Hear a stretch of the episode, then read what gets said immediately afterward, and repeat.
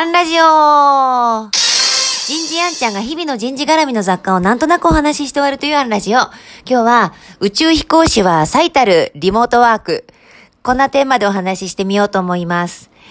えー、昨日ご心配をおかけして申し訳ありませんでした。なぜか、えっ、ー、と、アプリの調子が悪くて、録音して下書き保存はしてたんですけれども、何回チャレンジしても、アップロードができず、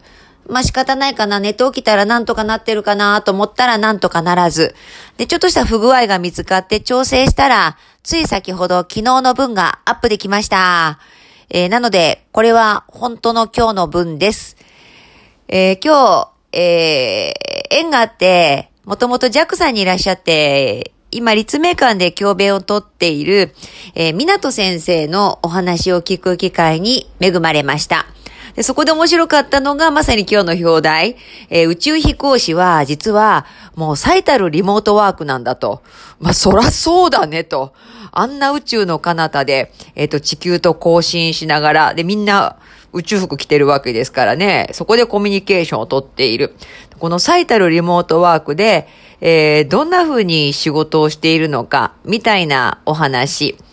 で、そこで、なるほどなと思ったのが、まずチームとして意識すること。えっと、いくら個人の能力が高くても、チームとしてパフォーマンスを最大化できるとは限らない。で、このまずリーダーの役割としては、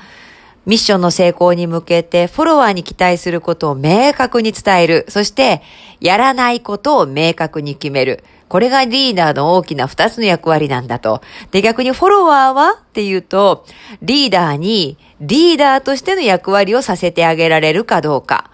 あ、これも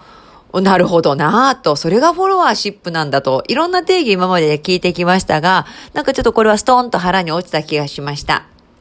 そして、一番、こう、腑に落ちたのは、良いチームと悪いチームの違いは何かという、えー、問い。港先生がおっしゃるには、リーダーがミスを犯した場合に、フォロワーがそれを指摘できるかどうかにかかっているんだと。もう、例えば、操縦施設の機長と副操縦士なんてのはそういう関係であり、手術中の執刀医と助手もそういう関係であるはずだと。実際、こう、記憶にあるところでは、スペースシャトルコロンビア号の事故は、こう、ミスを指摘できないというところからの事故だったんだという事例紹介もありました。で、こう、リモートチームに立ち返ると、こう、リモートチームを育成するために何が必要か、港先生が一番推奨、推奨されていたのは、デブリーフィング？あの、まあ、反省会って言っちゃうとこう、なんか反省しなきゃならないみたいなので、自ら考えて自ら判断して行動して修正する能力ってこう振り返ることを反省会とは呼ばないで、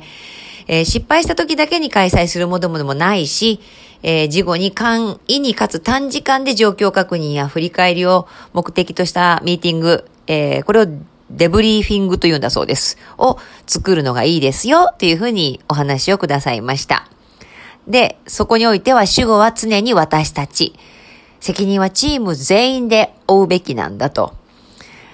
なんかこう、そもそも、ああ、宇宙飛行士という切り口っていうのも興味深かったですし、なんかこう、言い悪いって定義はないけど、今日の定義は本当にこう、すっと腹落ちをしたので、えー、紹介させていただきました。今日はここまで。次回もお楽しみに